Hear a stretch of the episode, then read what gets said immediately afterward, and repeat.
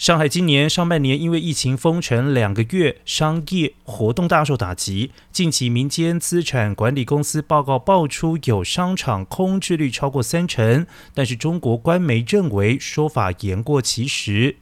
表示空置率处在百分之六点七到百分之八点二之间而已。而上海四月起因为 COVID-19 封城两个月，经济受到重创，上半年经济年减百分之五点七，让出中国经济首强宝座给北京。经济走跌以及民众对疫情反复的不确定感，使得民众消费购物意愿下滑，影响商场营运。